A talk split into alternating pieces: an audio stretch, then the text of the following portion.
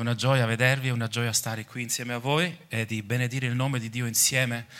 Eh, yeah, Giuseppe, grazie di questa bellissima introduzione.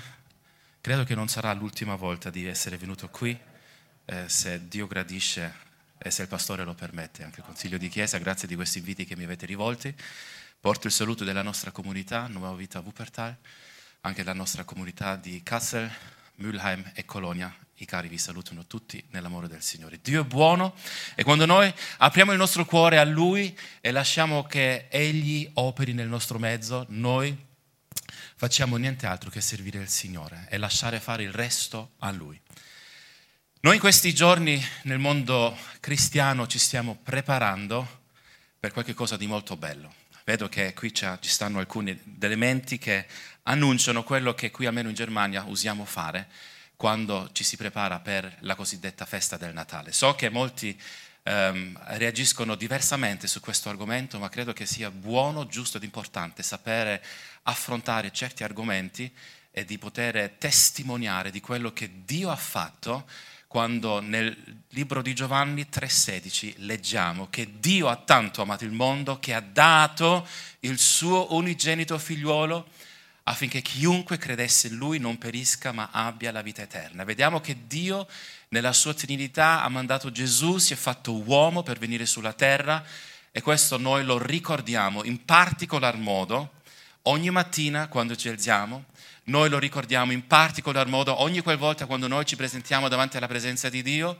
E giustamente come noi esseri umani ricordiamo la festa della nostra nascita, quindi il nostro compleanno, lo festeggiamo in una maniera XXL, c'è chi esagera, c'è chi lo fa discretamente, ma giustamente noi qualche, in qualche maniera riteniamo opportuno dare anche il giusto posto, la giusta festa a Gesù, che non è nato né il 24, né il 25, né il 26, né il 5, né il 7 di nessun mese, ma semplicemente ricordare in un giorno specifico. E questo oggi, il cosiddetto quarto avvento, ci preannuncia che la settimana entrante dovrebbe esserci quella festa che ormai tutti i credenti stanno per festeggiare. Ma per avere una festa di questo genere, noi dobbiamo vedere un po' le radici, da dove provengono alcune feste, alcuni rituali. Non vi farò nessuna storia di eh, festa della luce, festa della, del sole o della luna, non mi, non, mi, non mi voglio limitare o basarmi su cose che non concernono il mondo cristiano. Non voglio dare piattaforma al mondo spirituale negativo, ma voglio esaltare il mio Signore insieme a voi. E questa mattina, entrando in questa sala, abbiamo avvertito la presenza del Signore con la musica, con il canto, con la lode, con l'adorazione, con la preghiera, che viene presentata davanti al Signore come un profumo di odor soave che sale al cielo. E di questo in questa mattina vorrei parlare insieme a voi. Vorrei trattare un incontro che oggi deve trasformare la mia vita, la tua vita e la nostra vita.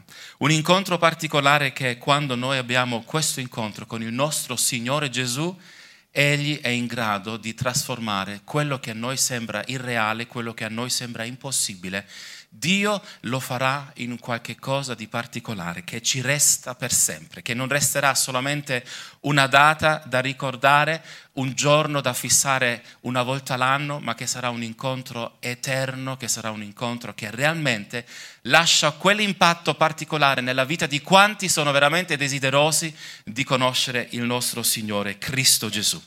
E per portarvi con me un po' in, questa, in questo mondo di riti spirituali della della, del popolo dell'antico Israele, vorrei portarvi con me in un periodo circa 3.000 anni fa. Immaginiamoci insieme di trovarci nell'anno 1000 prima della nascita del nostro Signore Gesù. Ci troviamo in un bel palazzo reale a Gerusalemme. Cercate di immaginare un po' il, uh, come si dice in italiano, flea, l'ambiente di quel tempo. Uh, forse conoscete un po' le storie racconti di Aladino, non so se può dire in una chiesa, odori di mille e una notte. Ci troviamo in quei, in quei tempi, in quel periodo, in un, in un paese lontanissimo da qui, pronti a Gerusalemme, e in una di quelle situazioni vediamo un re di nome Salomone che secondo il progetto di suo padre, re Davide, che aveva progettato un tempio, una casa, una dimora per il Signore, questo suo figlio, re Salomone, ebbe la gioia di poter portare avanti questi progetti e di costruire un bellissimo tempio a Gerusalemme. Immaginate se voi dovreste essere partecipe di una costruzione, di un tempio, di una casa del Signore. So che voi qui nella vostra Epo Church avete anche addirittura dedicato un certo tipo di offerta per la Epobau, proprio per la casa del Signore e voi sareste stati quelli che sono stati chiamati a lavorare nella costruzione di quel tempio. Cercate di immaginare un po' su quei cantieri, Baustelle, come andava a funzionare. Dammi il cemento. No, no, gliel'ho dato già a qualcun altro. E dai, prendi quel legno prezioso che hanno detto che addirittura viene stato portato dal Libano, delle cedre, delle cipresse che legno particolare, che materiale pregioso, che roba buona.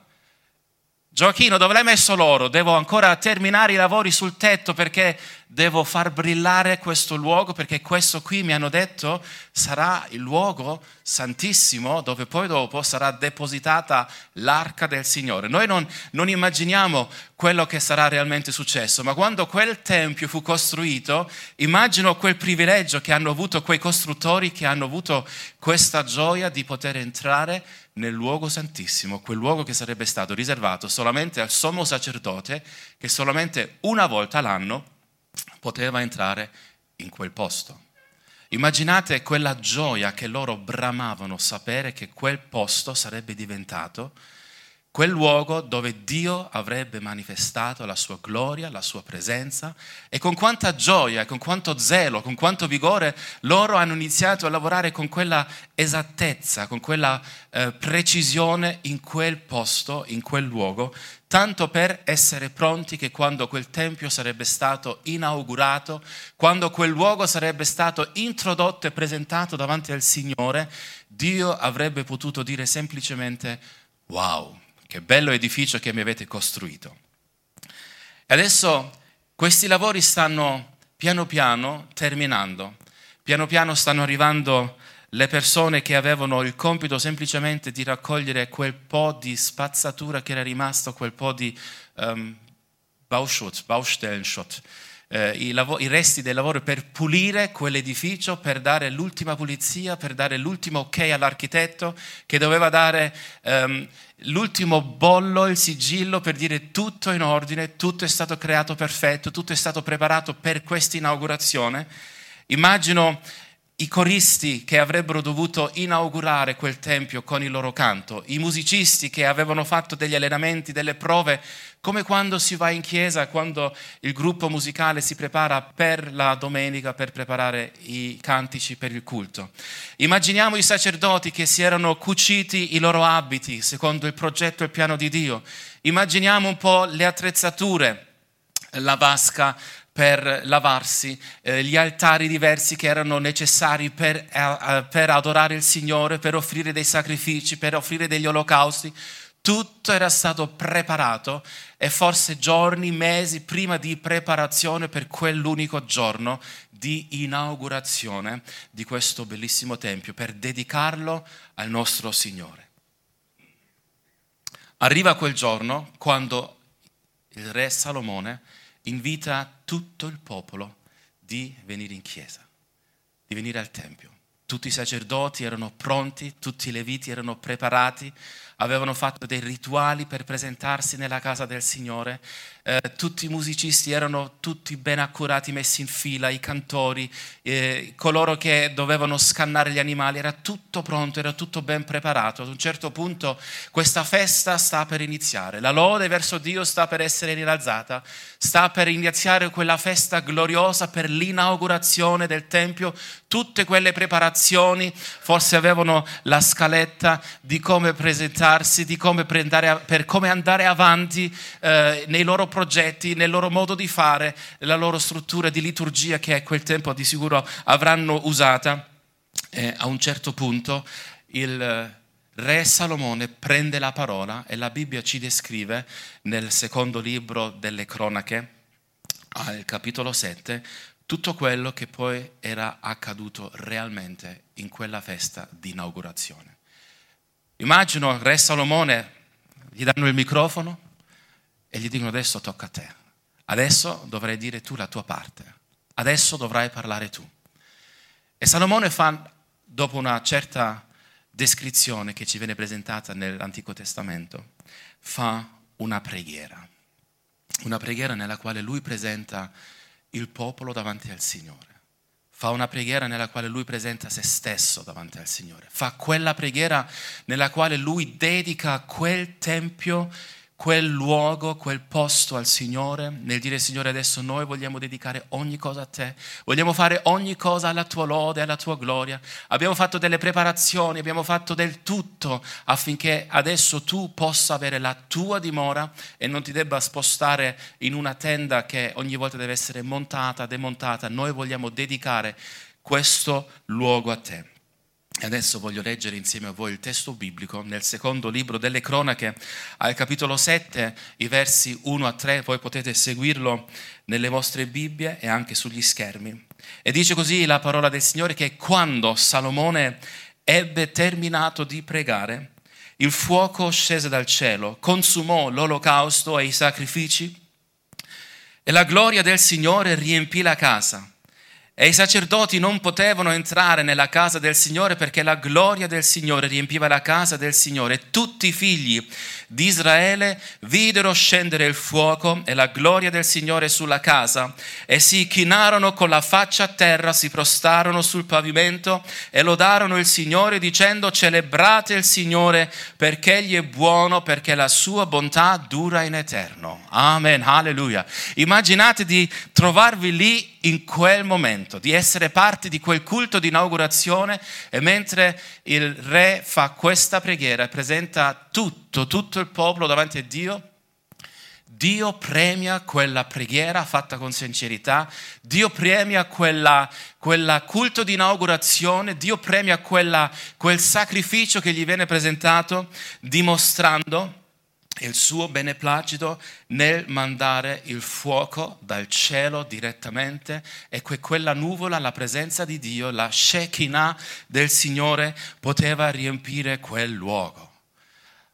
Io non so quello che fa con voi, ma noi lo leggiamo semplicemente come una storia nella Bibbia, ma se noi dovessimo immaginare che noi dopo, quando, dopo il culto, dopo questa predicazione andiamo in preghiera, e iniziamo ad invocare il nome del Signore, iniziamo a presentare le nostre richieste a Dio, come poco fa sono state già elencate è stato fatto, ed immaginiamo che noi facciamo quella stessa preghiera che fece Salomone, con sincerità di cuore, con un cuore disposto di ricevere ciò che Dio ha veramente stabilito e preparato per noi. Lì vediamo che non c'era bisogno di nessun effetto artificiale per provocare la presenza del Signore. Con tutto il rispetto, lo dico perché che qui mi capite, lo posso dire. A me, sapete, piace quando entro in un luogo, in una chiesa, dove quando entro trovo un'atmosfera bella per essere gradita davanti al Signore. Ne fanno parte, per esempio, la croce che mi deve ricordare che Gesù Cristo è il Signore ed è il padrone di questa casa. Mi piace quando la croce è illuminata perché non deve rimanere semplicemente come un'ombra lì, ma deve essere illuminata perché l'attenzione del mio occhio deve essere attirata sempre verso la croce, ricordandomi che quella noi non vediamo nessun, um, nessun, personaggio più appeso lì a quella croce perché sappiamo che Cristo non è rimasto su quella croce, non è neanche rimasto nella tomba, ma egli è risorto. Ma mi piace vedere degli attributi che mi fanno ricordare, qui sono nella casa del Signore. Mi piace vedere che noi esaltiamo il nome di Gesù e ce lo vogliamo ricordare perché quello è testimonianza di ciò che noi crediamo. Mi piace che lo dobbiamo anche illuminare con degli effetti particolari perché l'occhio nostro deve essere attirato a quello sul quale noi vogliamo indirizzare la nostra attenzione. È bellissimo avere questi effetti, è bellissimo avere questi attributi.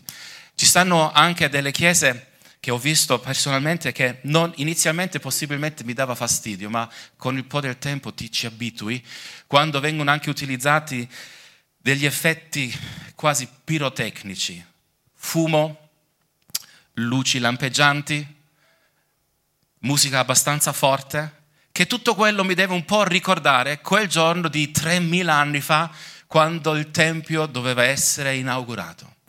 Solamente a differenza di quello che noi oggigiorno cerchiamo di provocare, di fare, è che Dio di tutte queste cose non aveva bisogno perché lui era l'originale e lui non aveva la necessità di dover attirare l'attenzione. State attenti, non voglio criticare questo perché a me tanto piace, ma non voglio metterci il mio cuore. Però Dio non aveva la necessità di dover attirare la sua attenzione con delle cose artificiali perché lui come l'originale riusciva a far scendere la sua Shekinah in quel tempio, in quel luogo e dice la parola del Signore Signore che quando io entro in chiesa vedo questi effetti luce bellissimi, non li sto criticando, nessuno mi deve fraintendere.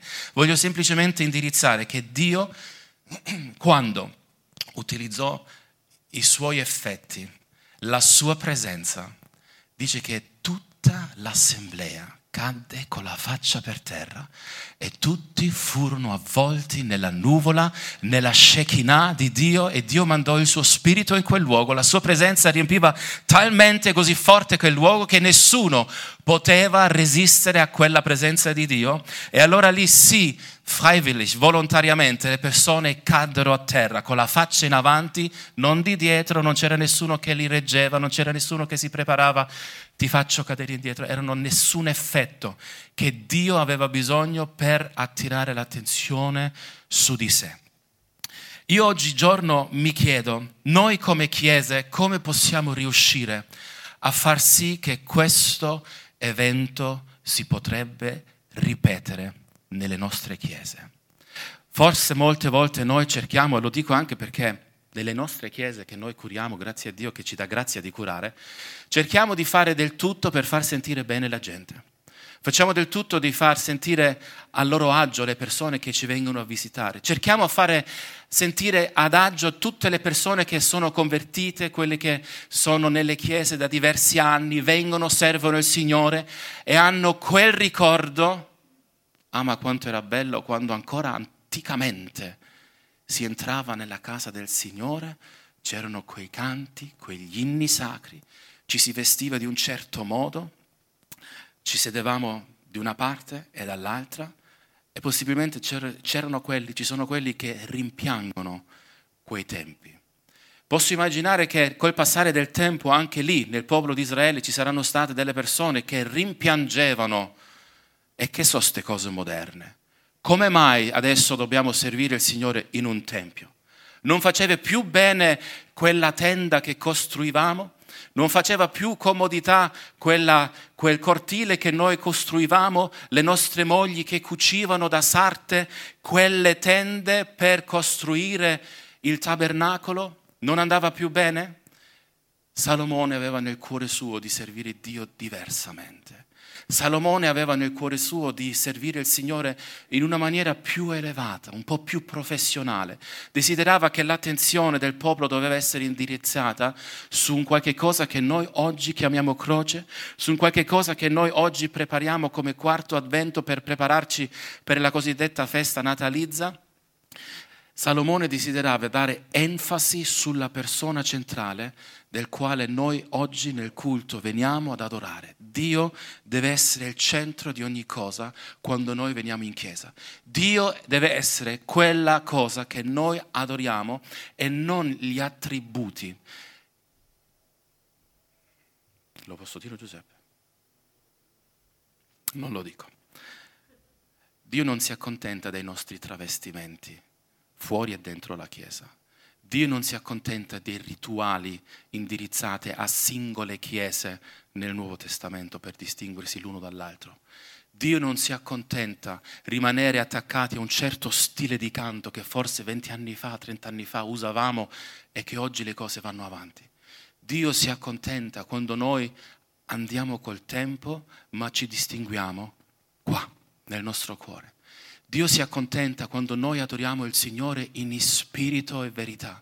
Dio si accontenta quando le nostre lodi salgono davanti al suo trono di grazia e quando noi li eleviamo con una preghiera che devono arrivare al Signore. Sapete, questa bellissima festa che il re Salomone aveva introdotto aveva portato che il popolo di Israele aveva come un marchio su di sé, aveva una certa distinzione perché in quel momento, quando la nuvola del Signore riempiva quella casa, tutti ne erano coinvolti. Tutti erano avvolti in quella nuvola, tutti godevano di quella benedizione, tutti potevano usufruire di quella bellissima presenza di Dio. E a un certo punto, quando Salomone continua, a, continua questa festa, dopo aver ricevuto la sua benedizione, lui non si fermò, non si sedette da nessuna parte nel dire wow, abbiamo fatto un bellissimo culto, abbiamo offerto al Signore, abbiamo adesso ricevuto la benedizione di Dio nella nostra presenza, qui Dio sta accettando quello che noi stiamo facendo come Chiesa. Non si accomodò con quello, lui continua ad offrire altri olocausti, lui continua ad offrire altri sacrifici al Signore. E poi a un certo punto Dio parla, Dio parla al suo popolo. Nel dire un versetto, non ve l'ho dato ma ve lo voglio leggere, nel versetto 14 dice, se voi continuate a fare così, se voi adesso rimanete su questo stile nuovo di adorare il Signore, se voi adesso continuate ad apprezzare quella presenza che io vi sto dimostrando, io sarò bene verso di voi. Io continuerò a benedirvi. E Dio usa una frase molto, molto bellissima e desidero che ve la mettete nel vostro cuore. E questo è il messaggio per la chiesa di Oberhausen questa mattina. Se il mio popolo, sul quale è invocato il mio nome, si umilia, prega, cerca la mia faccia e si converte dalle sue vie malvagie, io lo esaudirò dal cielo, gli perdonerò i suoi peccati e guarirò il suo paese. Qual è la tua richiesta in questa mattina? Con quale atteggiamento tu sei venuto in questa mattina nel Tempio del Signore? Sei venuto semplicemente perché hai sentito dire che lì scende la nuvola del Signore? Sei venuto nella casa di Dio perché hai sentito dire che qui quando si prega gli ammalati vengono guariti? Sei venuto qui nella casa del Signore perché sai che ci stanno dei belli effetti che ti fanno sentire bene intorno al cuore e rimangono nient'altro che solamente una emozione passione e niente altro più, Dio vuole darti più di quello. Dio addirittura vuole darti più della sua Shekinah. Dio vuole darti più ancora di quello di farti sentire a tuo agio quando entri nella casa del Signore. Dio è disposto a dare la sua benedizione su ciascuno di noi, sulle nostre famiglie, quando mettiamo in azione questa ultima frase che vi ho letto, di umiliarsi davanti al Signore. Sapete, per arrivare anche alla conclusione del mio messaggio, non vorrei stancare nessuno, vorrei lasciare tre insegnamenti che questo brano, che questa storia mi portano in questa mattina. Il popolo del Signore ha dovuto santificarsi per poter entrare e costruire il Tempio, per stare lì nel Tempio. La, santific- la santificazione si manifesta nel appartarsi da ogni sorta di peccato. La santificazione era quella dimostrazione di allontanarsi da tutte quelle cose che non appartenevano al Signore. Poi dopo, nel dedicare quel tempio al Signore, loro hanno consacrato la loro vita, il loro stile di vivere, il loro locale di culto, lo hanno consacrato al Signore. Vediamo, nella santificazione siamo noi che ci allontaniamo dal peccato. Nella consacrazione sacrazione siamo noi che ci avviciniamo a Dio. Nel consacrare le cose al Signore, noi li presentiamo davanti a Dio, noi li presentiamo davanti al trono di Dio. E sapete, poi succede una cosa molto bella.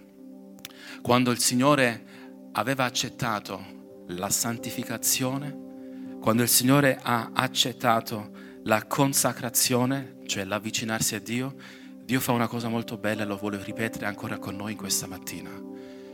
Dio manda la sua benedizione. La benedizione di Dio significa nient'altro che quando tu ti allontani dal peccato, quando tu ti consacri, ti avvicini a Dio, Dio viene con la sua benedizione ed è Dio che si mette vicino a te. Dio dal cielo scende con la sua presenza, con la sua benedizione ed adesso è Dio che farà un passo verso di te. Forse noi molte volte non lo realizziamo. Sembra che sono dei termini che noi utilizziamo, mi devo santificare, mi devo consacrare, ma tutto questo non resta senza nessun effetto. L'effetto della nostra santificazione, l'effetto della nostra consacrazione è la benedizione di Dio. Quando Dio accetta la preghiera che noi gli facciamo. Dio si avvicina a te.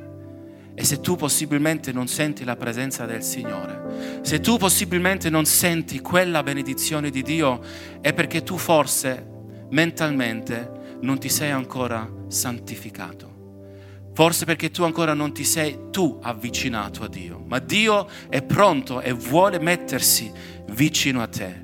Quello significa ricevere la benedizione di Dio. Sapete, con questi oggetti che noi cerchiamo di dimostrare simbolicamente in qualche cosa, noi vogliamo niente altro che ricordare a noi stessi e al mondo invisibile che Gesù ci vuole benedire con la sua presenza. Ed è di quello che noi vogliamo ricordare oggi, il quarto avvento. Quando noi vogliamo preannunciare la nascita di Gesù, noi vogliamo semplicemente ricordare che Gesù vuole benedire ciascuno di noi e far sì che Giovanni 3:16 diventa realtà per tutti noi. Desideriamo che il Signore Gesù possa venire e la sua presenza e la sua benedizione debbano essere quella dimostrazione che Gesù adesso si mette al tuo fianco. Lui lascerà il suo spirito consolatore vicino a te e vuole che tu possa gustare la sua presenza ed è di quello che noi vogliamo raccontare ed è di quello che noi vogliamo dimostrare, testimoniare, che quando noi ricordiamo la nascita di Gesù non è semplicemente un compleanno da ricordare. Vorrei riprendere le parole che ho detto all'inizio Ricordare la nascita di Gesù è dargli quel dovuto rispetto, quel dovuto onore, ma non solamente una volta l'anno. E io desidero che ogni qualvolta la Chiesa si presenta davanti al Signore, Dio possa dire, wow, che bella adorazione. Wow, che bella lode il popolo mi sta presentando. Oh, che bello quando la Chiesa inizia a cantare ad elogiare il nome del Signore e non ha bisogno di effetti particolari, visibili, acustici, ma quando da se stesso riesce a dare del tutto di se stesso per innalzare il nome del Signore Gesù. E sapete, noi come Chiesa non abbiamo bisogno di effetti particolari. È bello per il nostro occhio, sì, ma nel nostro spirito e nella nostra presenza spirituale davanti a Dio, Dio vuole manifestarsi. E io sono certo e sicuro, se noi adesso come il popolo di Israele ci alziamo in piedi e iniziamo, a, iniziamo ad esaltare il nome del Signore, sono pronto a ricevere la benedizione di Dio. Io in questa mattina vi vorrei invitare di alzarvi in piedi e di iniziare a lodare il Signore. Se vogliamo ricordare qualche cosa dell'antico, iniziamo a farlo come anticamente si faceva, adorare il nome del Signore. So che siamo sotto le regole del corona, noi abbiamo dal posto, rimaniamo con le maschere addosso, quindi noi distribuiamo anche qualche nuvola, ma noi vogliamo che la nuvola del Signore adesso, in questo momento, come dimostrazione di benedizione di Dio, come dimostrazione reale che Dio si mette vicino a noi e non sta qui la benedizione di Dio, ma la benedizione di Dio riempì tutto il luogo. Perché? Perché tutto il popolo si era consacrato al Signore. Se tu vuoi che nell'ultimo banco arrivi la benedizione di Dio, se tu vuoi che lì in fondo Dio si metta vicino a te, inizia ad adorare il Signore. Inizia ad alzare la tua voce a Dio. Inizia a dare lode al tuo Signore. Facciamolo insieme, adorando il nome del Signore. Gloria al tuo nome Gesù. Alleluia, alleluia.